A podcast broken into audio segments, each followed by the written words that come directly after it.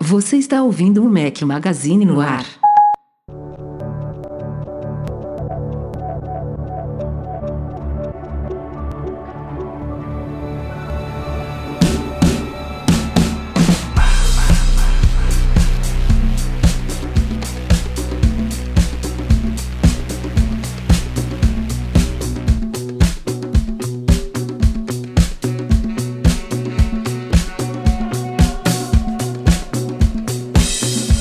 Galera do Mac Magazine, bem-vindos ao Mac Magazine no ar número 144. Hoje é o som de Arcade Fire, uma sugestão do ouvinte Bruno Agra Kleinau. Espero que eu tenha falado seu sobrenome corretamente, Bruno.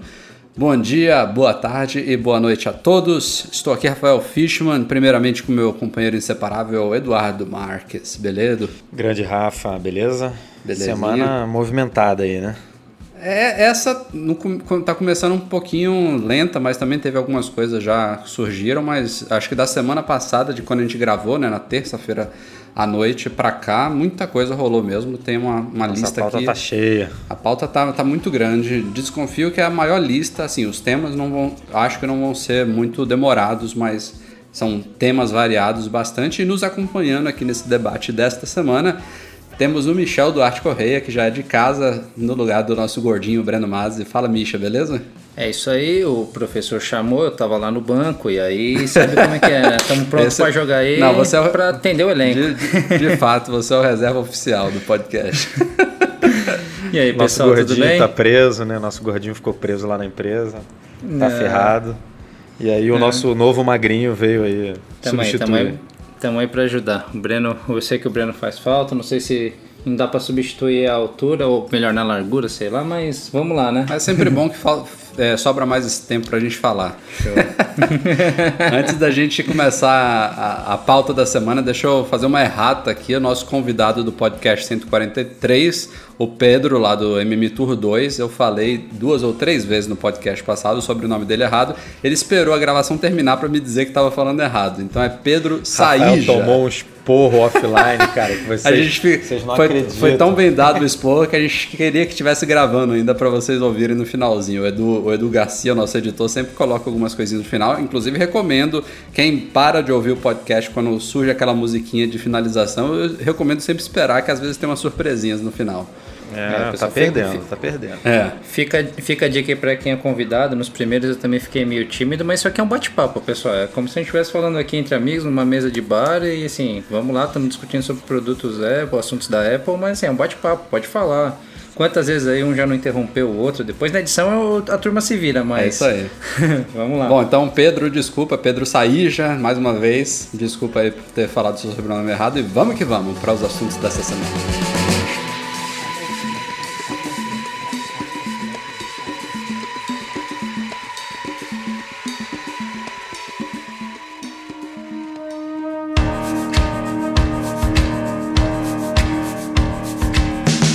Vocês sabem, a gente voltou há poucas semanas do MM Tour 4 e a notícia da semana é que o vídeo oficial da viagem já está no ar no YouTube. A gente fez um post lá no site, para quem não viu o post pode acessar diretamente em youtube.com/mac Magazine.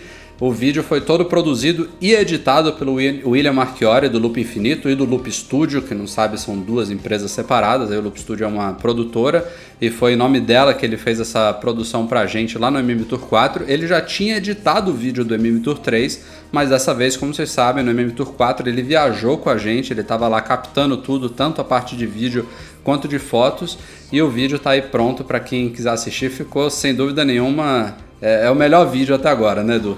Ah, com certeza. O cara manja bem do assunto, né? Sabe o que, que precisa ser filmado. Normalmente sou eu e o Rafa que é, a gente que fica responsável pelas fotos e pelos vídeos da viagem. Acaba que a gente acumula um pouco de função. E o Will lá filmando tudo, sabendo exatamente o que, que ele precisava para fazer o vídeo, com certeza é melhor do que a gente nesse sentido. É, a ideia do vídeo, na verdade, é a gente passar um pouquinho do que é esses sete dias lá no Vale do Silício. Então, para quem não teve a oportunidade ainda de viajar conosco, ou então os mais de 30 que já viajaram. 30 não, mais de 40, né? Já, somos, já foram 4 MM Tours, mais de 40 ou até 50. Agora eu tô perdendo minhas contas. Enfim, muita gente já viajou com a gente nesses 4 MM Tours.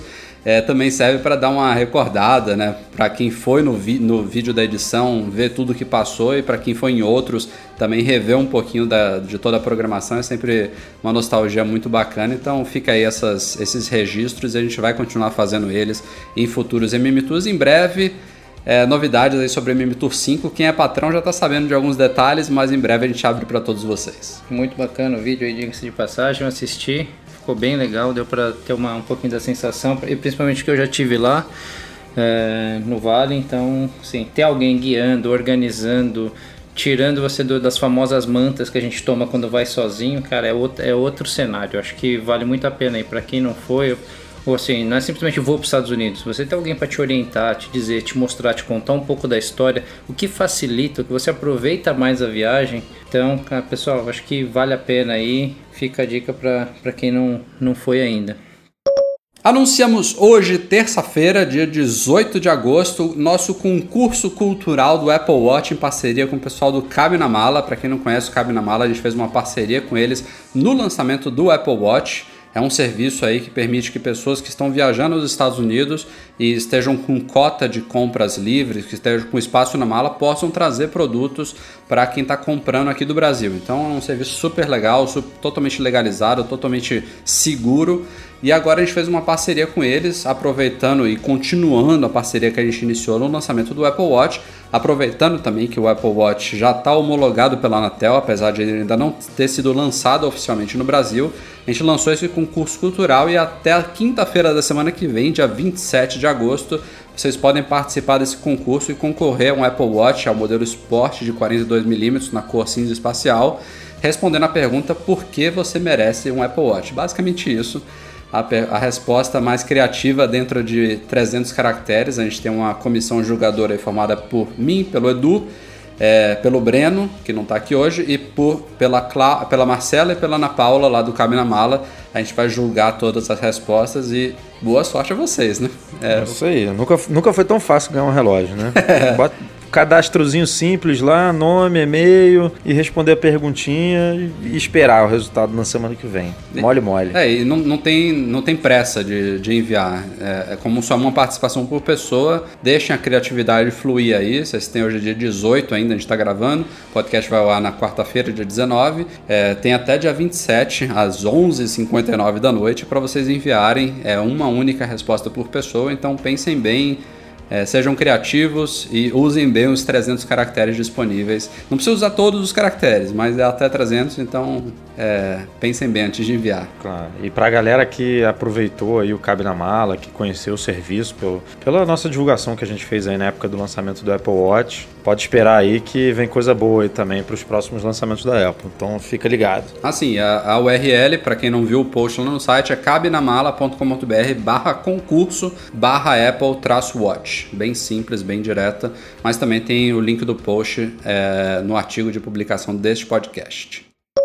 O Mac Magazine divulgou na semana passada que o novo iPod Touch é a sexta geração, Edu? Se não me falha a memória? Sexta. Sexta, sexta geração. Sexta geração. Foi, na verdade, o único dos iPods que realmente mudou recentemente. O Nano e o Shuffle basicamente ganharam novas cores. O Touch foi realmente atualizado pela Apple. Ele já está homologado pela Anatel. A gente sabia que isso seria necessário porque tem novo chip Wi-Fi, tem novo chip Bluetooth e tudo mais. Então, tudo que é wireless tem que passar pela Agência Nacional de Telecomunicações. É, os preços dele já estavam divulgados no site da Apple. Depois da renovação visual, eles sumiram, mas a gente já conseguiu verificar que continuam por enquanto iguais. Preços é, compatíveis com o resto dos absurdos de hoje em dia, né? Dólar às alturas, mas enfim. É, agora que ele já foi homologado, a Apple, na teoria, pode a qualquer momento iniciar as vendas é, no Brasil, mas por enquanto lá no site do iPod Touch, dentro da Apple Brasil, ainda consta em breve. Então a gente não sabe exatamente quando que isso vai acontecer. Os valores, se eu não me engano, é a partir de R$ 1.400, alguma coisa assim, pelo modelo de 16 GB, não é isso? Se não me falha a memória, alguém lembra? Ah, vamos ver, vamos ver, vamos ver. Tempo para vamos o Edu. Vamos ver a nossa planilha nossa boa e velha planilha aqui. Ah, ah, enquanto você vai vendo. Mas eu, eu, eu, eu, você não acha. Pelo que eu me lembro, deu, tinha dado uma subidinha, não o preço, quando ele foi lançado. Do, É. do dia que a gente anunciou os novos valores? É. Não, não. Pelo que eu vi, continua Não, ele, igual. foi exatamente igual? Sim, sim. Ou foi só porque é, entrou de 128 e aí.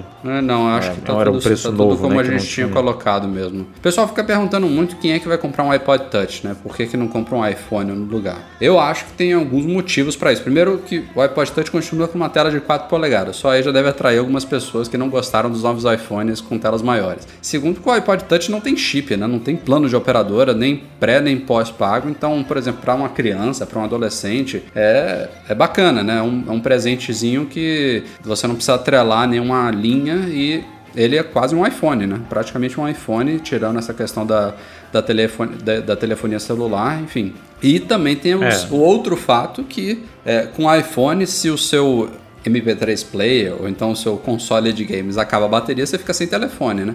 Com o iPod Touch não, ele pode ser um dispositivo extra com mais bateria para você ficar jogando, para você ficar usando aplicativos, você fazer o que você quiser, ouvir música, né, que é a base do iPod. Então, tem lá suas utilidades, né? É, o que eu acho legal também quando a gente tá falando do iPod Touch é o seguinte, é- é, a gente pega o cenário Brasil, né? Tá falando, sei lá, 1.500, 1.600 reais, aí o Edu tá puxando os preços, mas é que assim, quando você toma como base o mercado americano, eu entrei numa loja, eu, sei lá, um adolescente, entrei numa loja e eu pe- preciso pedir pro, preciso pedir pro meu pai um, um dispositivo da Apple. Se você não tem linha, se você não vai vincular uma linha a um celular, ele custa a partir de 649 dólares. Exatamente. 649 dinheiros.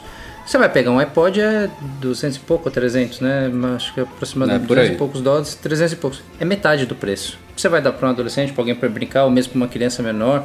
Ou até você é adulto, não quero uma linha, já tenho um telefone que eu uso só para falar. É, é metade do preço. É, não pensando na conversão em reais, mas é metade em dinheiros. Então faz É, sentido lá fora, lá fora custa a partir de 200 dólares, o que é vai de 200 a 400, quer dizer, é realmente metade aí do iPhone. Mas aqui subiu um pouco mesmo. É, começava antigamente em 1149 Ah, sim. e agora passou para 1429. Não, você está comparando com a quinta geração, né? Sim, com a quinta Ah, geração. não, eu achei que É. era do dia que a Apple atualizou os iPods para agora. Eu achei que tinha, a Apple já tinha reajustado. Não, vai de é, 1429, 1779, 2099 e 2699. Aí, é, aí 128, realmente é né? uma coisa inimaginável. Aliás, desde o modelo de entrada, mas se você pensar em 2.700 reais para um iPod, realmente não dá. Ai- Ainda assim, você compara com o iPhone de 128, é, um, é metade do preço, praticamente. Ah, tem, É tem complicado. Aqui público, no né? Brasil, é, aqui no Brasil Tem- é complicado. Tem seu público, você vai botar para um DJ que não precisa talvez de um, não precisa de um, talvez um iPad ou vai, vai plugar num equipamento, um dispositivo para fazer mixagem alguma coisa, ou quer carregar um número X de músicas, às vezes o cara precisa de praticidade. Público tem, tá, pessoal? Acho que isso assim de fato tem aqui, não pro nosso dia a dia aqui ou para a realidade desse grupo aqui ou para a maioria dos que nos escutam, não, mas com certeza tem. E ele é bonitinho, super leve, super fino, tem opções de cores que o iPhone não tem, enfim. É, não, não é um produto descartável, mas é um produto realmente em 2015 de nicho. É, e o, É. eu pego por, por base da, da minha enteada, que tem 5 anos, vai fazer 6 agora mês que vem. É, Eu dei um iPod para ela, ela se diverte muito e faz sentido ter essas atualizações porque os jogos estão melhorando muito, então o processador já, já era muito bem-vindo. Fui brincar com ela alguns joguinhos para para crianças de 5 anos você já nota uma certa lentidão, então estão potencializando, estão ficando melhores, exigem mais de gráfico e processamento, então com certeza tem público. Eu vou ser um que, dependendo daqui uns dois anos, devo comprar um outro para ela para atualizar, porque os joguinhos não sei se vão aguentar muito mais com esse processador atual da geração 5. Agora é capaz desse aí ser o último mesmo, né? Não sei se a Apple tem fôlego para atualizar esses iPods mais uma vez, não. É. Ah, cara, eu acho que eu acho que vai, viu? Até para aumentar a tela, não sei, eu acho que vai. O tempo dirá. É. Como vocês sabem, a Apple demorou um pouquinho para adotar uma das várias tecnologias sem fio nos iGadgets que se chama NFC, Near Field Communication, que é comunicação de curto alcance, assim, de campo é, estreito, enfim, traduza como você quiser, mas é uma, é, uma, é uma tecnologia que é muito utilizada para pagamentos móveis. E a gente, há anos, a Apple falava que não, não adotaria, que apostava no Bluetooth e tudo mais, mas no ano passado, com a chegada do Apple Pay, do iPhone 6, do iPhone 6 Plus, do Apple Watch e até dos novos iPads, ela adotou de vez o NFC. ela se rendeu, digamos assim, à tecnologia, que ainda era uma dúvida aí. Porque, assim, a Apple, querendo ou não, ela não, não dita o mercado, mas quando ela apoia alguma tecnologia, o mercado realmente tende a, a disseminar ela de uma forma muito mais forte. Enquanto a Apple não abraçava o NFC, ainda tinha gente que duvidava da, do futuro da tecnologia. Mas agora está aí, está implementado, está funcionando bem. Os chips NFC também melhoraram, que talvez tenha um pouquinho a ver com essa demora da Apple. Antes realmente é, tinham falhas, funcionava só você muito perto um aparelho do outro, enfim, a coisa melhorou. Mas a novidade dessa semana não é que a Apple está adotando isso, ela já fez, já adotou, já, já é uma realidade já há alguns meses, já, já vai fazer um ano, é que ela virou patrocinadora do NFC Forum, que é o equivalente aí àqueles órgãos de regulamento de Bluetooth que ela já participa há anos. É, ela também participou aí, aparentemente do desenvolvimento do USB tipo C e agora também tende a ditar o futuro da tecnologia NFC. Assim, que ela, ela queira participar disso, eu entendo que agora ela adotou e tudo mais. Só que é muito irônico, né? Você vê empresa que foi contra é, adotar a tecnologia por tantos anos e rapidamente, de uma hora para outra, ela não só adotou, como implementou em praticamente todos os dispositivos atuais e ainda entrou para um seleto grupo que tem empresas como Samsung, como Sony, como Google, entre outras poucas aí, que participam desse fórum aí é, focado na tecnologia. Achei um tanto curioso. Mas será que isso aí não tem a ver com a, com a nova gestão, Rafa? Acho que tinha muita coisa aí legado do legado do tio Steve, mas assim, algumas coisas têm mudado, né? Eles mantêm todo, mantêm todo o espírito da Apple trazido pelo Steve Jobs, mas eu acho que algumas frentes ou dedicação de certos tempos dentro da estrutura da empresa, eles têm mudado. Acho que até faz um certo sentido começar a se envolver em algumas coisas e aparecer de outras formas é, nessa ser. nova gestão Tim Cook. Pode ser. É, e, e, eu, eu tenho para mim assim que eles defendiam muito a coisa do Bluetooth, é, porque eles realmente acreditavam na tecnologia é, como é, conversa de equipamentos próximos, né? Mas eu acho que o NFC pesou muito a coisa do Secure Element, né? Que no, no Bluetooth não tem nada. Bluetooth não tem nenhum, não teria nenhum espaço no iPhone para armazenar essas informações tão sensíveis. E o NFC, o chipzinho, ele fornece isso. Ele, é, o, você até comentou que no iPad tem o NFC, que na verdade você não usa o iPad para fazer pagamento móvel. Ninguém vai tirar o iPad da bolsa para ir lá no caixa e, e botar o Exato. dedo no Touch ID e pagar. Mas como você pode fazer compras online, é, utilizando o Apple Pay em alguns aplicativos, essas informações do pagamento, do cartão de crédito, tudo elas ficam todas armazenadas no Secure Element que fica no NFC. Então, acho que isso foi essencial para a Apple na hora de escolher a tecnologia, ah, vamos fazer o nosso sistema de pagamento móvel, móvel, como é que a gente vai resolver esse problema de segurança? Por isso, na minha cabeça, por isso que eles foram com o NFC. Então, depois que entrou, depois que começou a utilizar a tecnologia, nada melhor do que fazer parte do desenvolvimento dela, né? Então, é legal ver a Apple se envolvendo mais com USB, com NFC, com Thunderbolt, com, com essas tecnologias periféricas, né?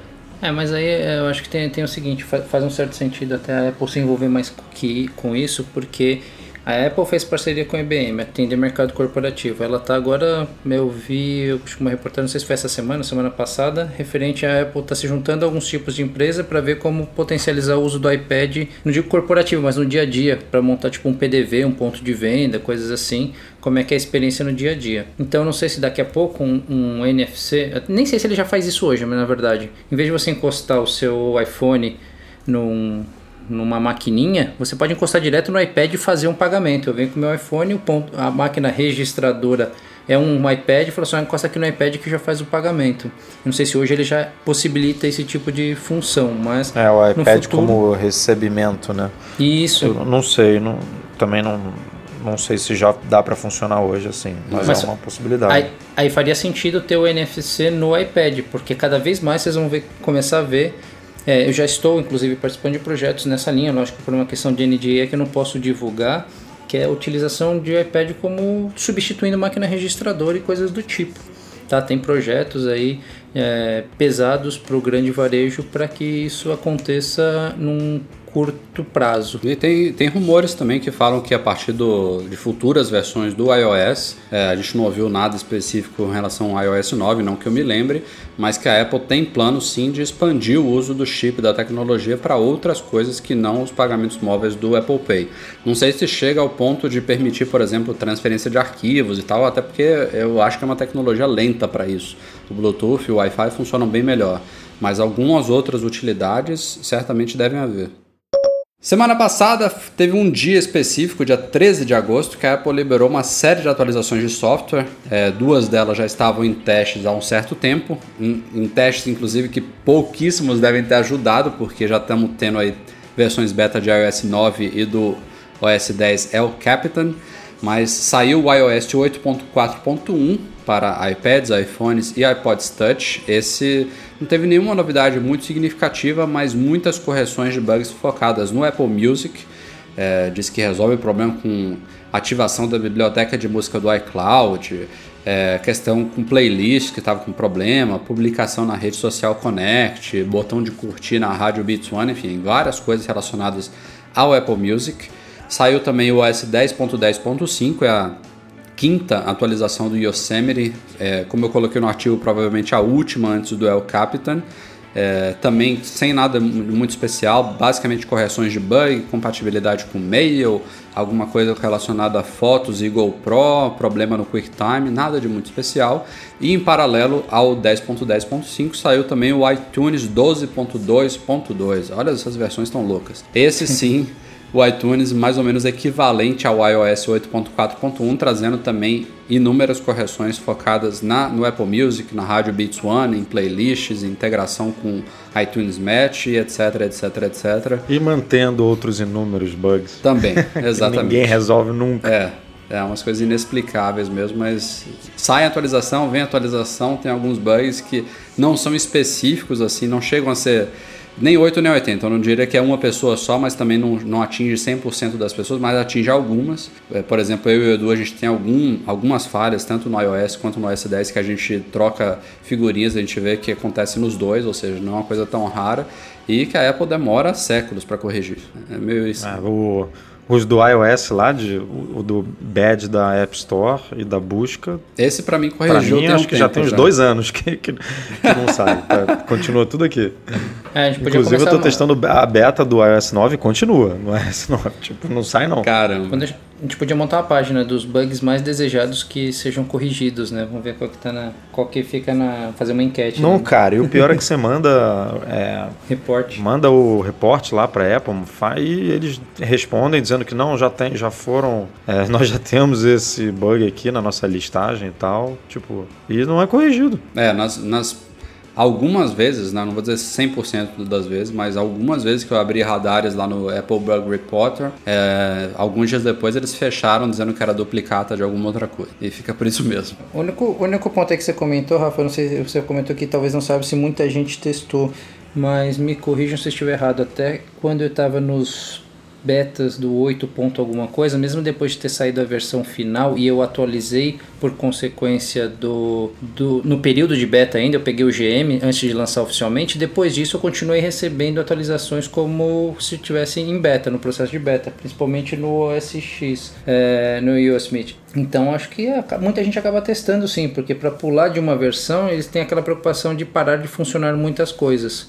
como aconteceu de fato, assim, o Office não, mas eu digo, estabilidade. Por exemplo, o Edu, o Edu tá rodando o iOS 9, ele não tinha como testar o 8.4.1 em beta, entendeu? Isso, não, mas para quem continuou, mas para quem continuou na versão pegou o GM ainda em fase de beta, quando vai saindo essas atualizações de beta posteriores, acho que ele sugere para que você instale, então quem não fez a migração para uma versão superior mesmo, recebe os betas daquela não, da mas o problema é que quem gosta de beta tá nos sistemas novos, é. né, cara? Quem, quem gosta quem, de quem, novidade, quem gosta de testar, tá no Quem gosta de beta, baixa alfa. É. é, quem, quem gosta de novidade e arrisca instalar um sistema em teste, já tá testando o iOS 9 e o, e o El Capitan. Né? Nessa, aí tá, nessa aí eu tô aqui realmente para representar o Breno, porque lançou a versão já da faniquita. Eu falo, caramba, não vou conseguir baixar na rede de trabalho, deixa eu correr logo em casa e, e baixar. E começa a rezar, né? Não importa, pode ser alfa Vamos lá, cara, a galera que que adora baixar para ficar reclamando, né? Incrível. Eu entrei nesse mundo aí agora, baixei o beta, os betas, é, as versões públicas, né? Mas eu fiz questão de baixar só quando a coisa já estava um pouco mais estável.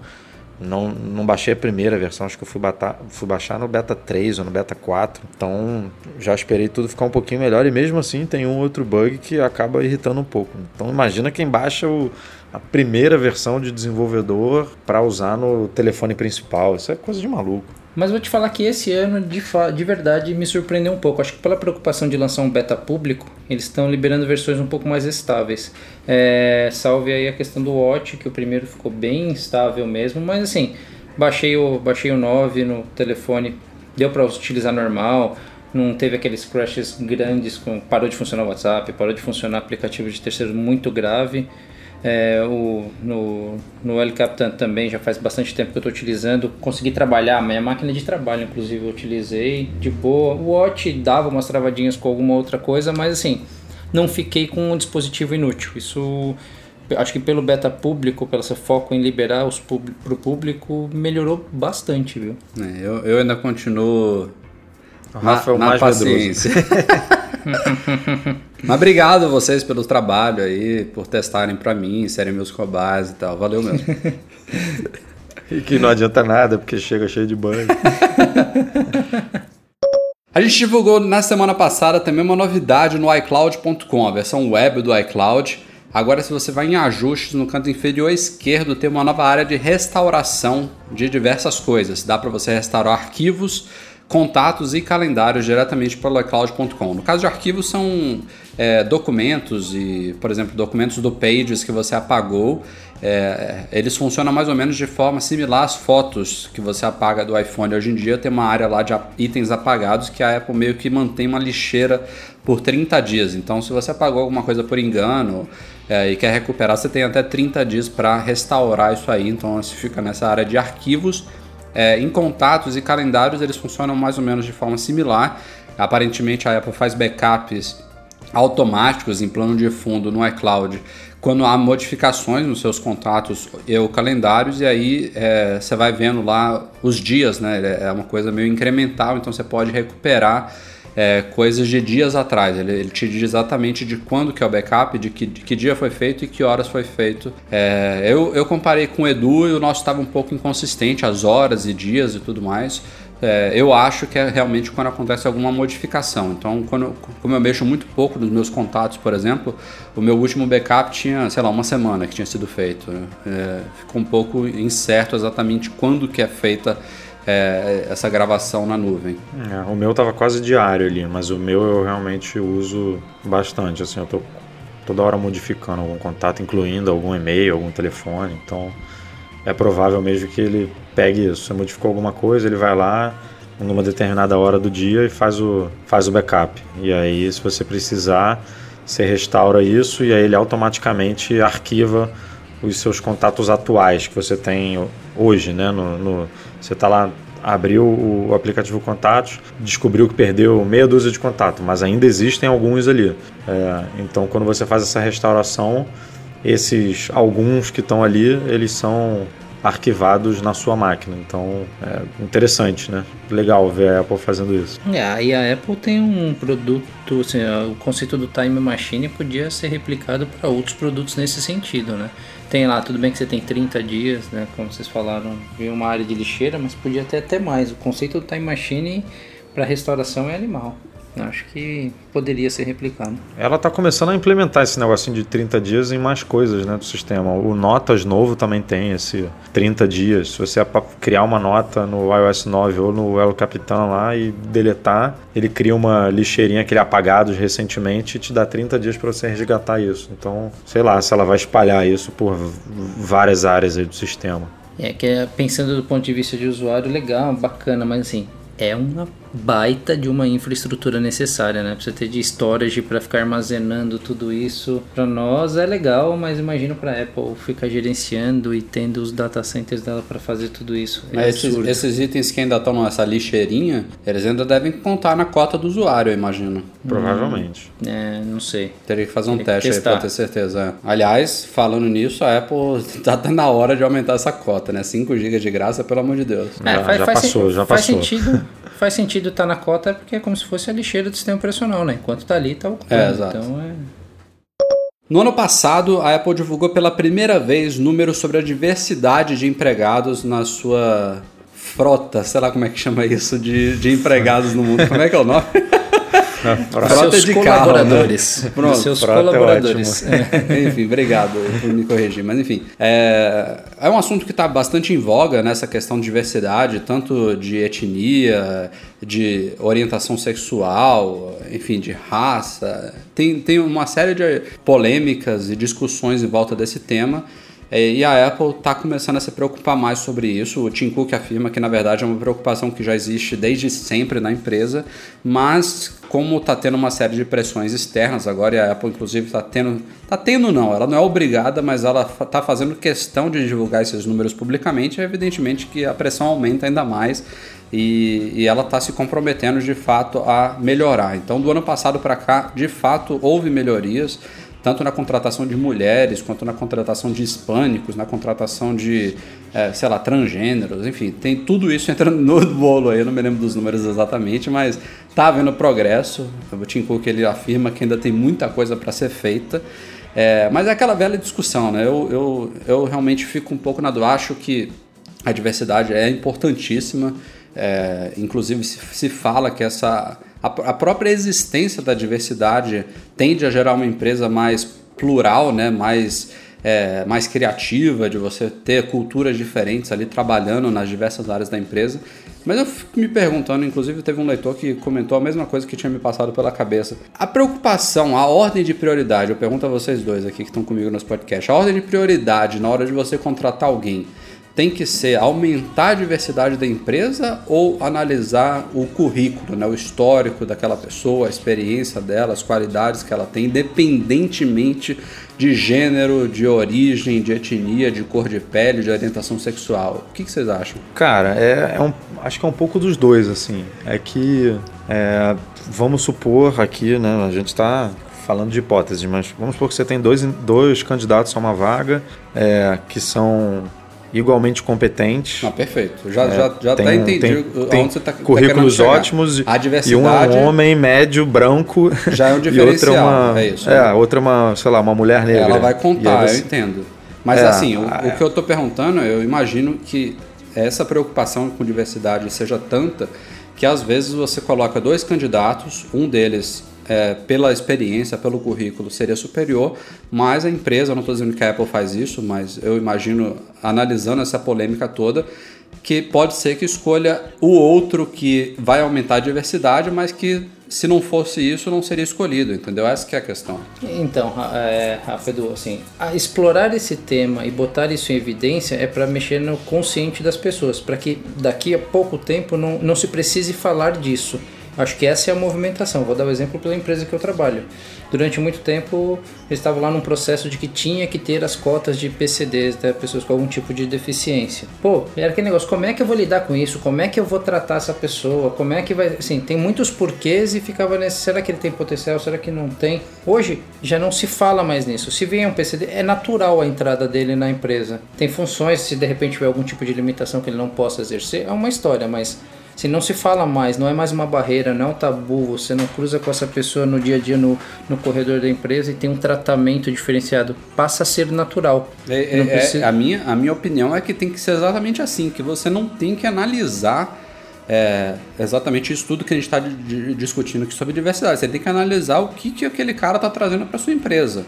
Exatamente. É, só que você precisa, neste momento, explorar o tema. É uma ferida que tem que ser cutucada. É você é diferente do que eu entendo como, não sei assim, cotas para entrar num lugar. Não é cota, é explorar o tema e aumentar. Você forçar, assim, eu quero ter mais mulheres. Por quê? Para provar que de repente elas têm o mesmo potencial. É, não é porque, ah, é coitadinho, não tem. É diferente do cota, sei lá, é do meu ponto de vista, de cota para entrar em universidade. Uhum. Ali o cara pode se forçar e entrar. Aqui não.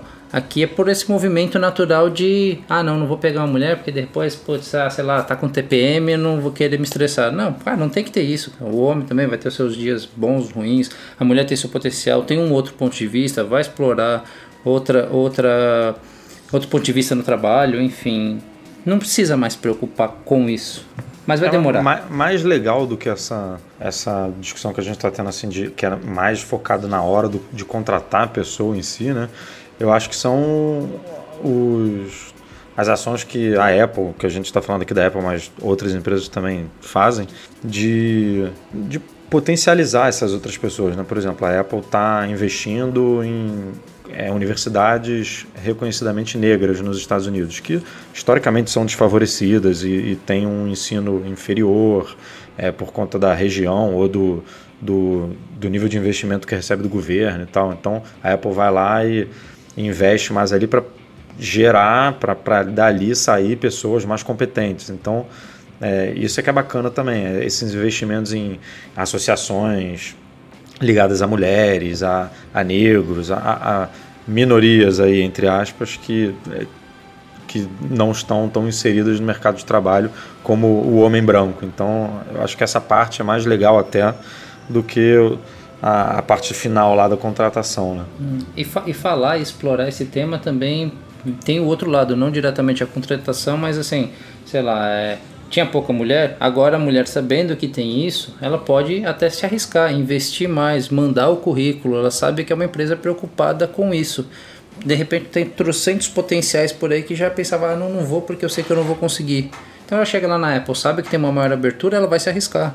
Ou ela vai investir até em, em melhorar o seu currículo, porque ela sabe que lá na Apple ela tem uma uma chance. Para lá no futuro a gente não ter que falar mais nisso. Boa, boa. Gostei dos pontos de vista. Parabéns aos dois. Inclu é, inclusive, inclusive, acho que são três homens aqui no podcast. É, é né? Enfim, fica é, a né? dica. Boa. Bom, temos é. um gordo, um magro e um intermediário, pelo menos isso. temos um, um carioca, um paulista um, e um baiano, né? Ah, beleza, já, já, já tá atendendo a diversidade aí. Ó. Acreditem se quiser, a Apple aparentemente se viu obrigada a lançar uma versão ainda maior das pulseiras para o Apple Watch. Não são todas elas, são determinados modelos e cores, da, especificamente da pulseira esportiva, e ela lançou também uma versão, alguns, algumas pecinhas extras da pulseira de Elos, né? a pulseira de Link Bracelet.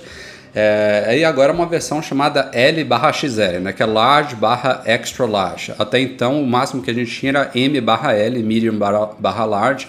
E agora essas pulseiras elas conseguem atender a pulsos de até 245 milímetros de diâmetro. Ou seja, são pulseiras para o Hulk, que é agora. Mas é, aparentemente, assim, se ela lançou e com tão pouco tempo aí da chegada do Apple Watch ao mercado, a gente está vendo que a expansão internacional ainda está começando, né? tem vários países para receber ele, inclusive nós aqui no Brasil. É, ela já se viu obrigada a correr.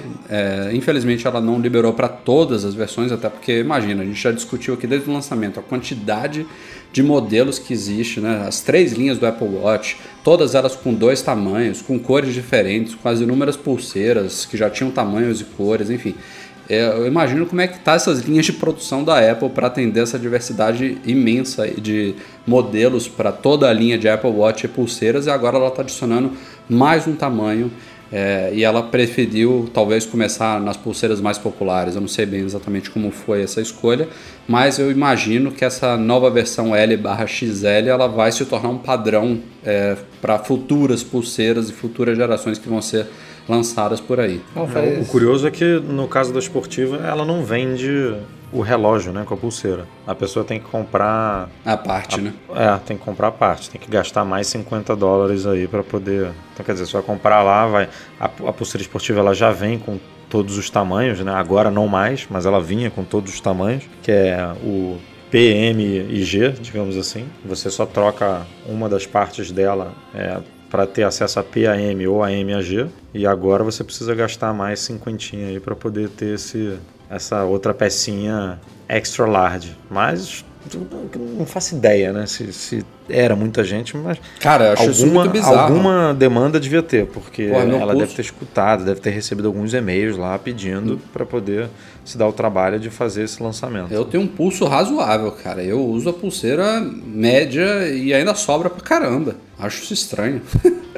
É, e eu não, eu não duvido que a Apple repense isso num, num curto espaço de tempo, não, viu? Porque, sim, hoje já vem dois tamanhos. tudo bem, você comprou, o que, que você faz com a outra? Né? Fora, hoje você não vai comprar um relógio, assim, acho que ela deve ir mais para uma linha de regulagem de pulseira ou algo do gênero, ou que você possa talvez. É que não é bem a cara da Apple fazer algo que você regule, corte ou faça É algo a- assim, mas. A única que vem com essa peça sobressalente é a esportiva, né? E a gente É. sabe que a esportiva custa muito barato pra Apple.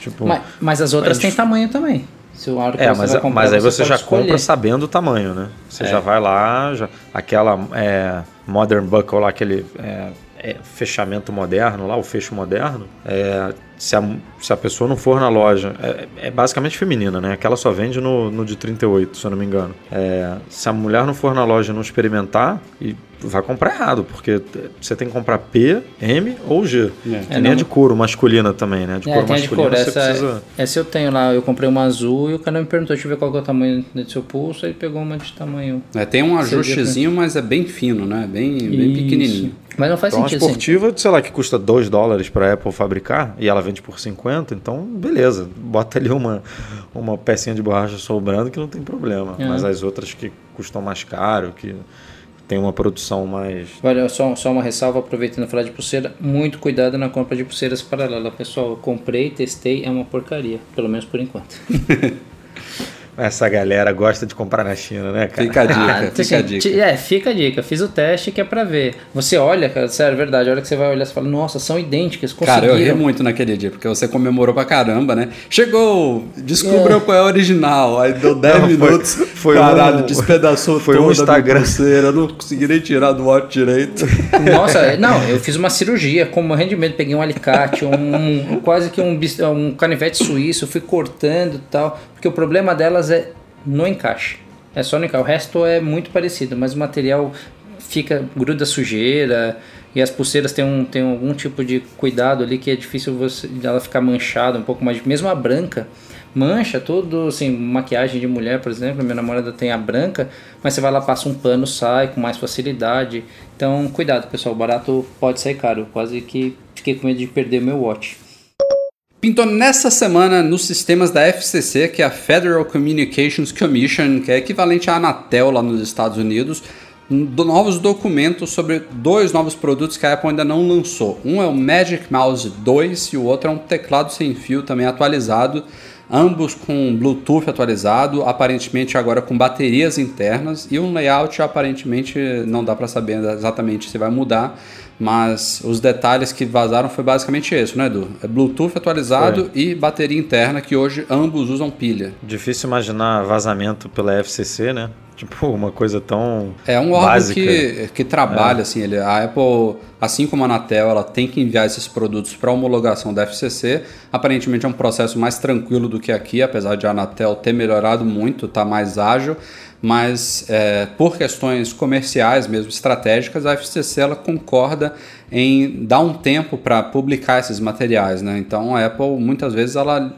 lança produtos ela, ela libera documentações de produtos que ainda não foram anunciados para a FCC para quando ele for finalmente anunciado ao mundo, ele já está liberadinho, todo homologado certinho para chegar ao mercado dos Estados Unidos imediatamente. Mas diga lá, Edu. Não, é que a gente não vê mais esses os lançamentos da Apple, os novos produtos da Apple sendo vazados pela FCC, né? Te- Teve uma época que isso acontecia, mas hoje em dia é raro e, e foi o caso desses dois produtos. Ainda que os manuais e as fotos do produto em si, é, a gente até colocou isso no post, é, eles estão selados e só vão ser revelados, se não me engano, no dia 10 de fevereiro de 2016, é, o que pode ou não indicar a data de algum evento, de algum lançamento da Apple, porque é, mouse e teclado, é óbvio que a Apple não precisa fazer evento para lançar isso. Ela pode simplesmente atualizar o site amanhã e pintar lá como novidade esses dois produtos. Ou pode aproveitar um evento de Mac, um evento é, relacionado e também botar esses.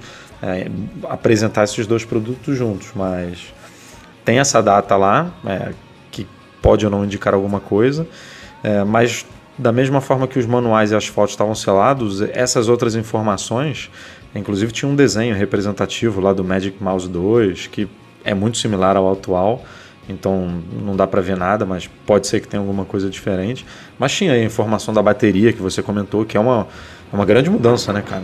É, então, Esses se a- produtos trabalham com pilha e agora você vai ter uma bateria. Então quer dizer que de alguma forma vai ter um carregador, ou no mínimo um, uma entrada Lightning, micro USB, não sei, nesses produtos para você poder ligar no Mac e carregar. Então é, é uma é uma grande diferença dos atuais, sem contar com o Bluetooth 4.2, que também é uma, uma grande novidade. Nenhum produto hoje da Apple tem o Bluetooth 4.2. O iPod Touch tem o 4.1.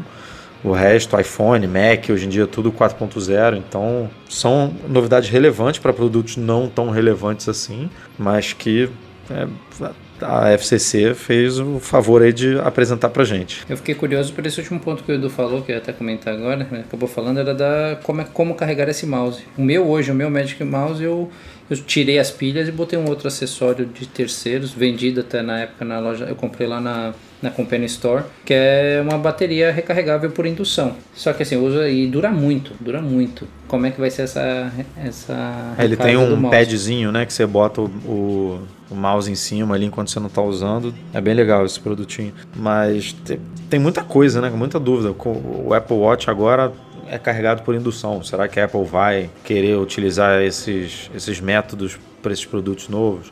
Exato. É, tem o Force Touch, né, que pô, faz todo sentido no mouse ter, ter mais botões virtuais com Force Touch. Será que a Apple vai implementar isso? Será que vai lançar um Magic Trackpad também com, com Force Touch? Tem, tem várias perguntas aí que vamos torcer para ela fazer um produto, um acessório realmente bacana, porque ela investe pouco né, nesses acessórios. É, o Magic Mouse foi lançado em 2009, então quer dizer, são seis anos aí para poder lançar um mouse novo. Então vamos torcer para ele vir completo, assim, para ele vir com tudo que tem direito, porque a gente sabe que ele não vai ser atualizado no ano que vem ou em 2017. Vai demorar um pouco para ele ter novidades de novo. Tem tantas pequenas coisas para fazer que eu acho que merecia até um evento de pacotes de melhoria, né? Lógico que a Apple não vai fazer isso, mas pensando nessa linha, dá para dá para arriscar aí uma. Você deve, você deve ter ficado ansioso, né, Du? Porque você é uma das poucas pessoas no planeta que usam Magic Mouse. Eu uso também. Aí, ah, aí, ó. tamo junto. nós, somos, nós somos maioria nesse podcast, meu amigo. Fica quieto aí. Eu tô muito feliz com o meu novo MX Master da Logitech do caralho. Mano. Feliz nada, eu tava dando chilique no outro dia por causa do botão que não tava funcionando, não, tava quase não, desistindo. Já, já, já corrigiu o bug já. Ai, cara, não, agora, sério, a cena agora foi grotesca. Na hora que eu fui falar, eu também uso, eu juro, eu levantei a mão para falar. Como se tivesse todo mundo vendo aqui. Mas só para terminar, Mas eu, eu acho incrível. uma das novidades possíveis do Magic Mouse, o teclado também tende a vir com esse novo mecanismo borboleta né, do MacBook. Só espero que não seja tão fininho, né? Porque o pessoal criticou isso. Claro, no MacBook faz sentido para deixar o computador mais fino ainda, que é essa obsessão da Apple, mas o teclado, pelo amor de Deus, né? Não precisa ser o mais fino possível e prejudicar a experiência de digitação, na minha opinião. É, e, e, tem umas coisas que eu não entendo, cara. Por exemplo, por que, que não existe um teclado sem fio com aquela parte numérica, né? É, é aquele pequenininho que não tem números. Uhum. É que nem o teclado do notebook, né? Pô, custa fazer uma versão. Óbvio que pode vender mais caro, enfim, não, tem, tem quem pague. É, mas com aquele tecladinho numérico, é, que nem o, o, mouse com fio, né? Eu não sei porque que a Apple ainda vende hoje, porque ela tira o drive ótico, tira o tira um monte de coisa que ela considera obsoleta, mas o, aquele mousezinho antigo mouse. da bolinha que suja, é, com fio ainda continua sendo vendido hoje em dia. Tipo, tá, não, mas aí, o, o, com fio faz sentido do, de novo, né? São públicos mais específicos. Você pensa numa linha de produção, numa agência, alguma coisa assim, que você tem um, um time maior operacionalizando isso, você vai ter que ter uma preocupação com com bateria o tempo inteiro recarregando, sabe? Não é. Aí sai um pouco do pessoal, vai não, por, mas por parte de trabalho. O problema não é ter uma versão com fio, Michel, mas é ela manter a versão mais é, antiga o... dele. Ela não fez um Magic Eu acho que o Mighty Mouse fio. deve ser de 2002, é, sei lá. É, tipo, não, isso, isso, isso é fato. Aquela bolinha, não é possível que a, a galera da Apple não saiba que aquilo ali em dois meses suja e você não tem mais como limpar direito aquilo. Totalmente de surpresa, a Apple inaugurou em parceria com o Duty Free Dufry, lá de Guarulhos, do Aeroporto Internacional de Guarulhos, um novo Apple Shop, que são essas store in stores dentro de outras lojas, né? A gente vê isso acontecendo aqui no Brasil, eu citei no post o exemplo da Fast Shop, é, em várias lojas da Fast Shop a gente tem Apple Shops, que são áreas dentro da Fast Shop dedicadas aos produtos Apple. Lá nos Estados Unidos isso é muito comum também em Best Buys. É, agora, lá no Duty Free do Terminal 3, na, na área de embarque internacional do aeroporto de Guarulhos, agora a gente tem um Apple Shop Vocês devem lembrar que em 2014 a FENAC gerou um grande burburinho com também uma loja lá no Terminal 3 no Embarque Internacional é, vendendo iPhones que na época prometiam ser pelo, pelo mesmo preço dos Estados Unidos, tudo mais sem imposto. A gente prestou uma série de esclarecimentos na época. E que nunca tinha. Que nunca tinha exatamente. Mas agora meio que a coisa se estabilizou e os preços também não são exatamente o que se imaginava que seriam. Mas o fato é que esse Apple Shop, segundo a Veja São Paulo, que foi quem divulgou a notícia em primeira mão aí, ele teria basicamente toda a linha de produtos Apple, incluindo Macs, incluindo iPhones, incluindo iPads, incluindo inclusive a Apple TV. E eles citaram alguns dos preços aí, que são preços, digamos, um pouco acima dos Estados Unidos, mas com alguns diferenciais. Então, no caso da Apple TV, se não me falha a memória, ela custa 69 dólares nos Estados Unidos. Não é isso que você paga, depende do estado que você tiver, você ainda vai pagar 6, 7, 8, até 9% de imposto local em cima do preço. E aí, claro, você vai pagar no cartão de crédito, tem o IOF, tem a conversão do cartão de crédito, que é sempre acima da, da conversão do dólar comercial do dia, e é tudo à vista.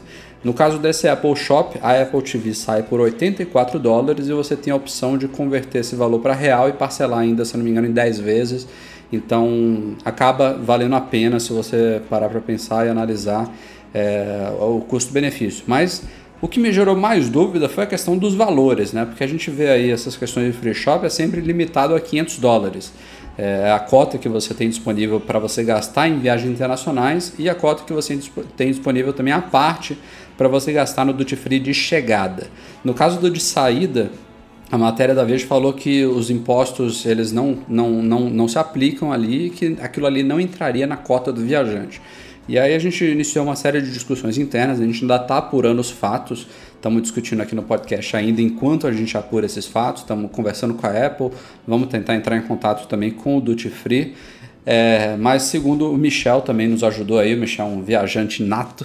É, isso aí, isso aí eu posso, acho que eu posso até, posso é. até ajudar um pouquinho nesse sentido. Mas completa lá, Rafa. Mas o que, o que, a gente concluiu é que, é, por exemplo, se os produtos tiverem o selo da Anatel, ou seja, que se forem produtos totalmente nacionalizados, legalizados, de fato isso facilitaria, evitaria uma dor de cabeça para o viajante no retorno. Então, se ele, mesmo ele comprando, por exemplo, um MacBook Air, vamos dizer, de uns 1.500 dólares, que extrapolaria em mil dólares a cota que ele tem de gastar internacionalmente, se ele chegar de volta com uma máquina que foi comprada no Brasil, que tem a identificação da Anatel, é difícil, dificilmente ele vai ter problema em ter que pagar esse excedente da cota de 500 dólares. Se não, como é o caso de normalmente todos os produtos vendidos em duty free, que são produtos importados, não são produtos legalizados, aí sim, é, na teoria, o cara que comprar um MacBook Air de 1.500 dólares na saída, na volta, ele tem que pagar 50% sobre o excedente de 500 dólares. Mas diga lá, Michel. É, então, eu cheguei a ligar na Receita para tentar pegar essa informação essa semana, depois de passar por uns ah, não, esse não é nesse número, é no outro, é no outro, é no outro, assim. E até falar com algumas comissárias amiga minha. Quando você está saindo do Brasil, ou seja, você chegou lá no terminal de Guarulhos ou outro terminal de Dutch Free, as compras que você faz no Dutch Free, quando você está saindo do seu país de origem, você já está em território internacional. Então, tanto que analisando, não é só uma questão de produtos Apple. Eu, eu olhei até umas outras lojas lá na época da Copa estava sendo vendido uma réplica da Copa em esmeralda, sei lá o que que era, que custava 3 mil dólares. Então, produtos que você compra no Duty Free saindo, você já, você já está em território internacional. Então, não tem essa questão de limite de compra de 500 dólares. Uhum. Quando você está chegando no Brasil, você tem um outro, tem o Duty Free que no geral tem os mesmos produtos, só que todos abaixo de 500 dólares. Porque na hora que você vai pagar, você não consegue nem fazer compras acima de 500 dólares. Correto. Então, saindo, você, então você foi lá, comprou um MacBook, ou seja, uma joia, tem muita joalheria na saída. Você pode comprar. Na volta, você, quando você volta, no caso de nós brasileiros que tendemos a voltar, você é, tendemos a voltar, você tem o risco de ser taxado. A questão do símbolo da Anatel em si não é que te, te não você não precisa mostrar a nota do produto. É que normalmente os produtos que têm o símbolo da Anatel foram comprados no Brasil. Os fiscais eles falam bom beleza esse produto foi comprado no Brasil não precisa me apresentar a nota. Mas pelo que eu entendi com eles, não te exime de ter que mostrar uma nota de que foi comprado uhum. no território nacional. Lembrando que Duty Free é território internacional. Então, independente de ter o símbolo da Anatel ou não, é, aí vai muito da postura, da pressa, de como eles vão tratar isso lá. É que vai ter muito espertinho que vai chegar lá, ver o símbolo da Anatel e falar, não, mas eu comprei no Brasil. Eu falei, o cara pode te pedir a nota, independente disso. Ainda mais se eles aparecerem com o símbolo da Anatel, que é o que eu acho que a gente tem que, que investigar agora, tá? A questão do parcelamento em 10 vezes depende do tipo de, da bandeira de cartão. Acho que no Dutch Free de chegada, eu sei que o Master é o que mais parcela, mas é, enfim, você tá é a mesma coisa, é quase que a mesma coisa que comprar lá fora o MacBook, tá? O que não tem é, são esses impostos locais que você tem taxas diferentes lá nos Estados Unidos, mas acaba sendo uma uma algo interessante, por exemplo, para quem vai para Argentina por 200 reais na, na ida passar lá e comprar um MacBook, pô, você está na vantagem, vale a pena. Então cuidado, tá, pessoal? Não é que é, é que a matéria da na, eu li essa matéria da Veja, ficou um pouco é, assim, deu a entender que você não precisaria se preocupar com a com a cota de 500 dólares. Não, você precisa se preocupar. Até pelo que eu fiz, embora a informação que eu peguei na com a receita, com a alfândega, na verdade, não tenha sido muito clara, ele ele falou: "Não, você pode comprar na entrada ou na saída, lá você tem os 500 dólares, o que deu os 500 dólares, você tem que pagar a taxa. Eu falei, tá, mas onde é que fica a loja? No terminal de saída ou de entrada? Onde é que eu compro o MacBook? Não, em qualquer lugar. Eu falei, tá bom, já vi que o cara não estava de muito boa vontade, uhum. deixei quieto. Então, cuidado, tá, pessoal? Não cheguem lá na loucura, compre e pense que vocês vão passar com ele batido. Deixa o negócio estabilizar um pouco, porque o risco, até onde eu entendi, é o mesmo dos 500 dólares. E o certo seria declarar e pagar o imposto sobre o excedente dos 500.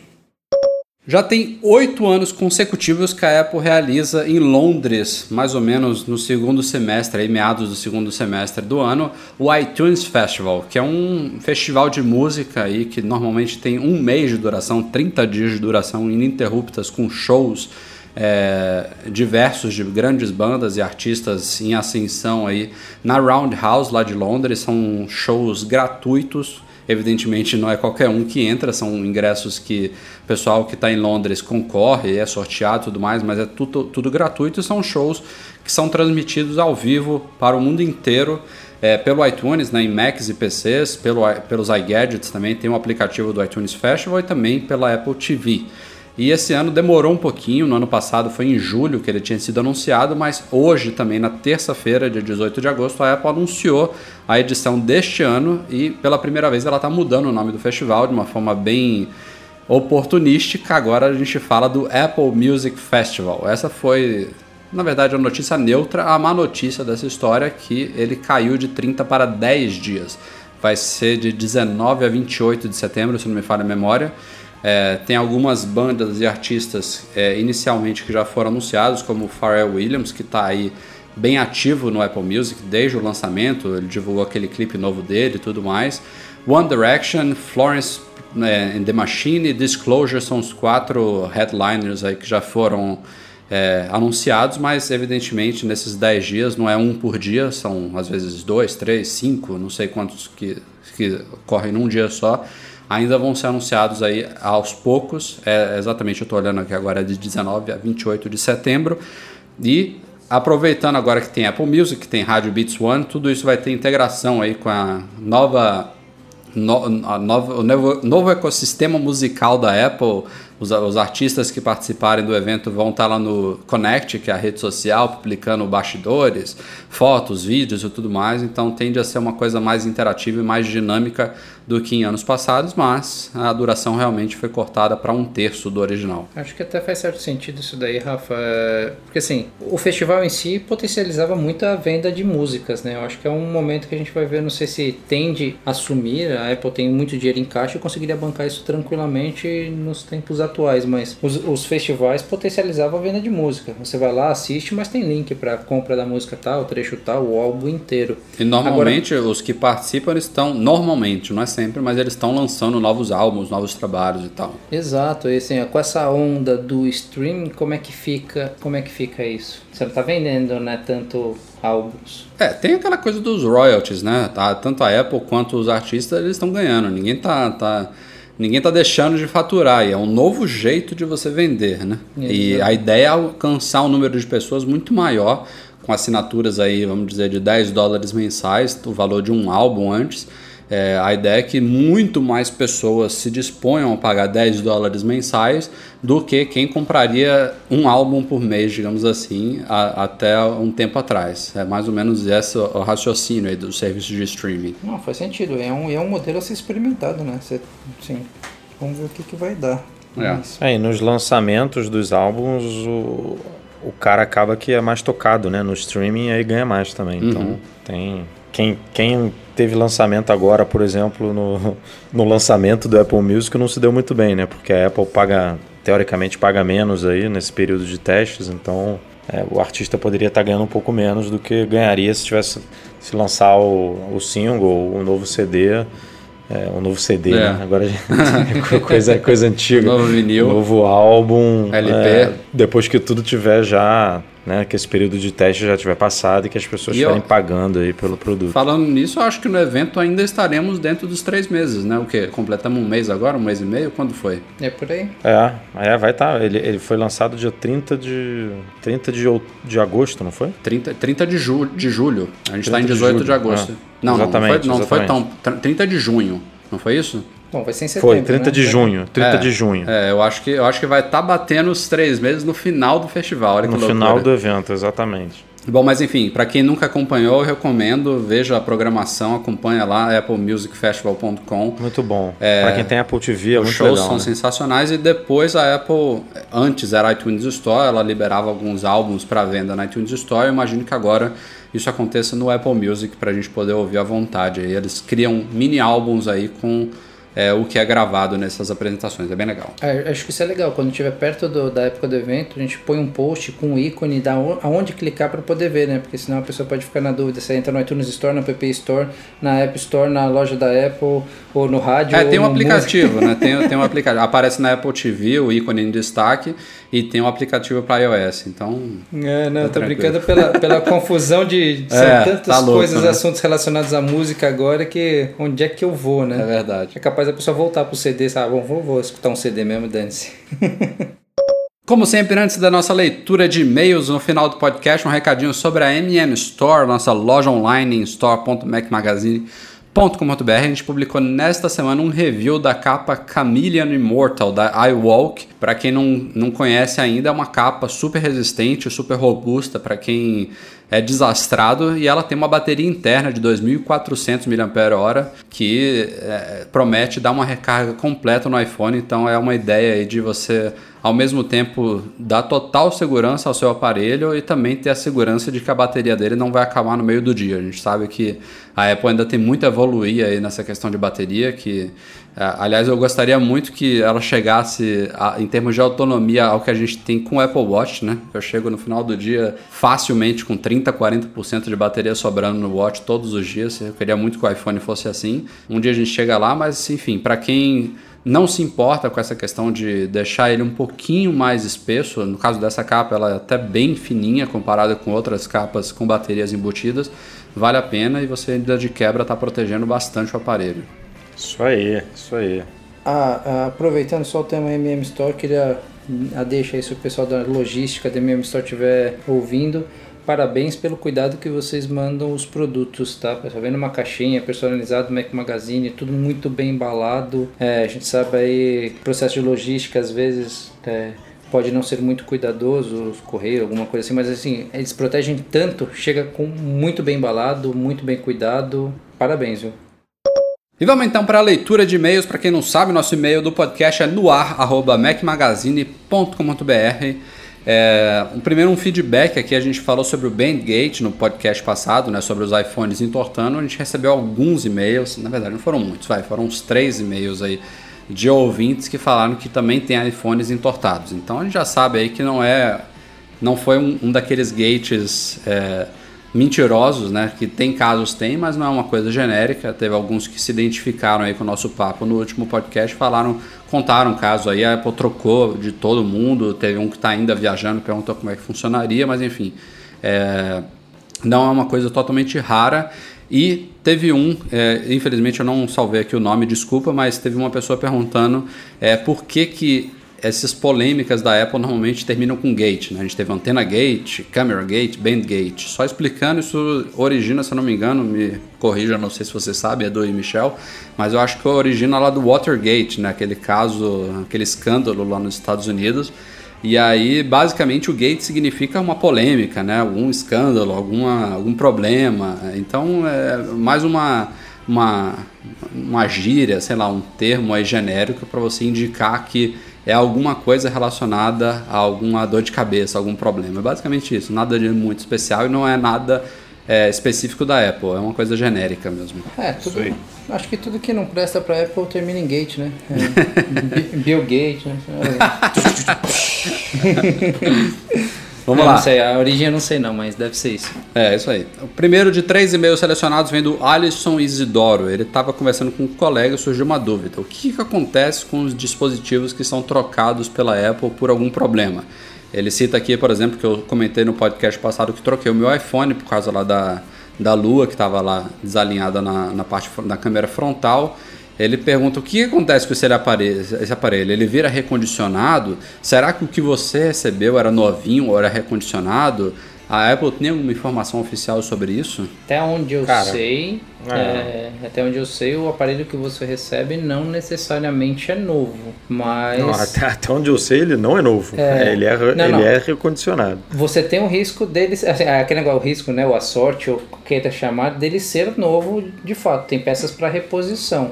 Mas é, ele volta para a fábrica, ele é reanalisado, vê o que, o que pode ser aproveitado ou não, por exemplo, uma carcaça ou uma tela que esteja dentro dos padrões de qualidade da Apple, e aí ele vira um aparelho recondicionado pronto para reposição. Mas assim, é praticamente como se fosse um novo, tá? É exatamente isso que eu ia falar. O nível de verificação de aparelhos recondicionados, no caso da Apple, claro, não vou falar aqui de Sim, todas as fabricantes, mas é um nível altíssimo. O aparelho tem que A- ser. a carcaça eu acho que idêntico dificilmente eles aproveitam. Assim, a carcaça vem tão É, brilhando de nova É que eu acho verdade. que. E é uma coisa tão.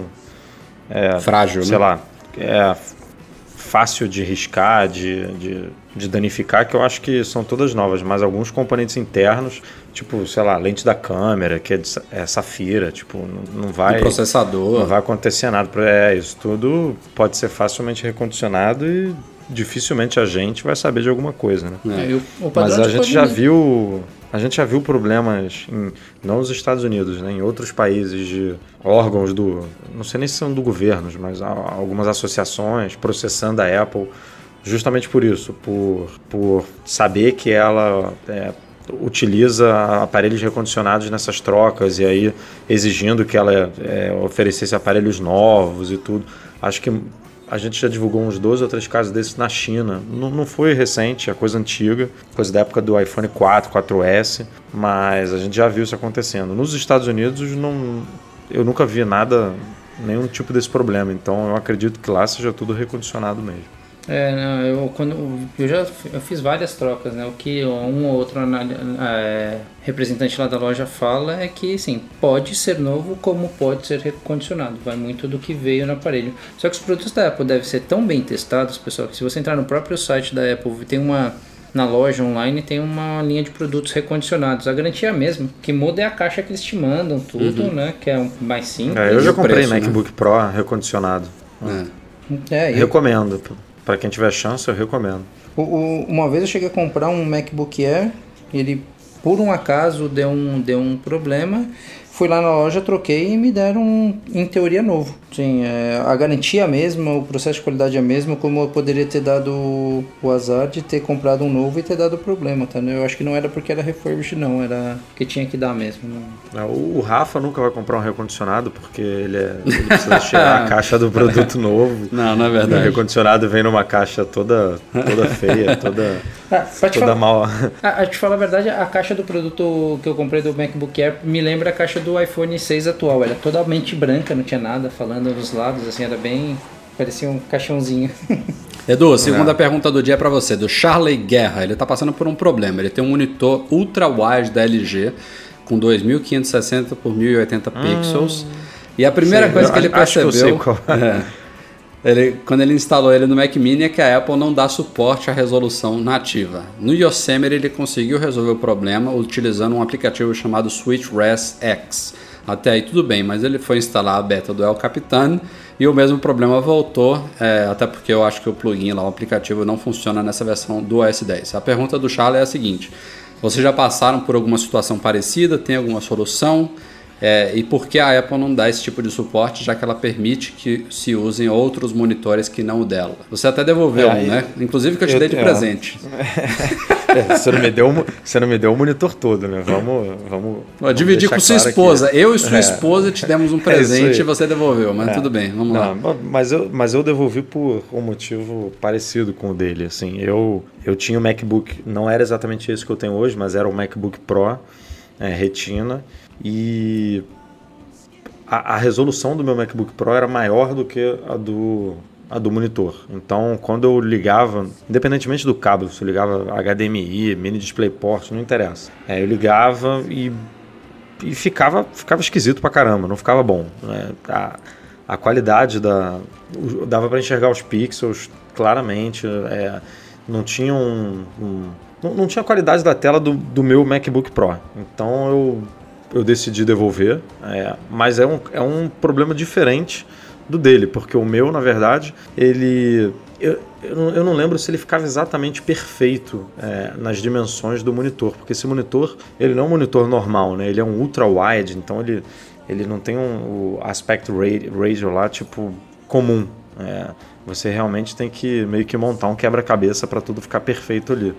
É, é que nem quando você espelha a tela do seu computador para uma TV pelo AirPlay. É difícil você botar, encaixar tudo ali perfeitamente na TV, né? É, levando em conta que ela é wide e tal, então... Enfim, é, é um monitor complexo, cara. Esse aí que você pegou. É, no caso do Mac Mini, é, é diferente do meu MacBook Pro, porque o meu MacBook Pro ele já suportava é, diversas resoluções, mas basicamente as que eu usava são, eram todas acima do que ele oferecia, então não ficava legal. Mas é, ou você se apoia aí a esses aplicativos de terceiro mesmo, que daqui a pouco deve ser atualizado pro El Capitão, ou, ou você realmente vai ter uma experiência ruim. Finalizando então a leitura de e-mails dessa semana com Marcos Lacerda. Ele possui um iPhone 6 rodando a beta do iOS 9 com a conta americana. Porém, o app News, o novo app lá de notícias, não aparece para ele. Vocês saberiam dizer o motivo? Sim, Marco. O App News, ele, inicialmente, ele vai estar disponível. A gente não sabe se até a versão final do iOS 9 a Apple vai mudar, mas por enquanto a informação é que ele vai estar disponível nos Estados Unidos, no Canadá e na Austrália somente em inglês. Então a Apple está restringindo isso por região configurada no iPhone, não é só o idioma. Então você tem que ir lá nos ajustes geral, é, internacional, sei lá como é que chama, região, enfim, e mudar a região do iPhone para os Estados Unidos. Ele vai habilitar aí, você vai conseguir enxergar ele, não é isso, Edu? E Michel? É isso aí. Isso, é a mesma regrinha do Apple Pay. Você tem que botar Isso, é. O Apple Pay funciona exatamente da mesma forma. Então, fica a dica.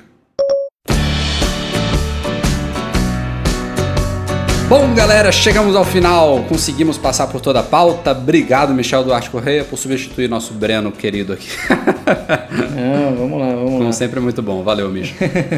Tamo junto aí, pessoal. Precisando, é só falar. De novo, um bate-papo super bom e a pauta aí foi longa, mas acho que foi produtiva. Foi assim. Edu, até semana que vem. Valeu. Isso aí, galera. Até semana que vem. Valeu os patrões aí por acompanharem. Valeu, galera. É isso aí. Agradecimento a todos os patrões, como o Edu falou, em especial os nossos patrões Ouro, Alan Schmidt e Breno Mazzi. Um agradecimento também, como sempre, e parabenizando a edição do Eduardo Garcia. E a todos vocês, o nosso obrigado pela companhia de sempre. Até a próxima. Tchau, tchau.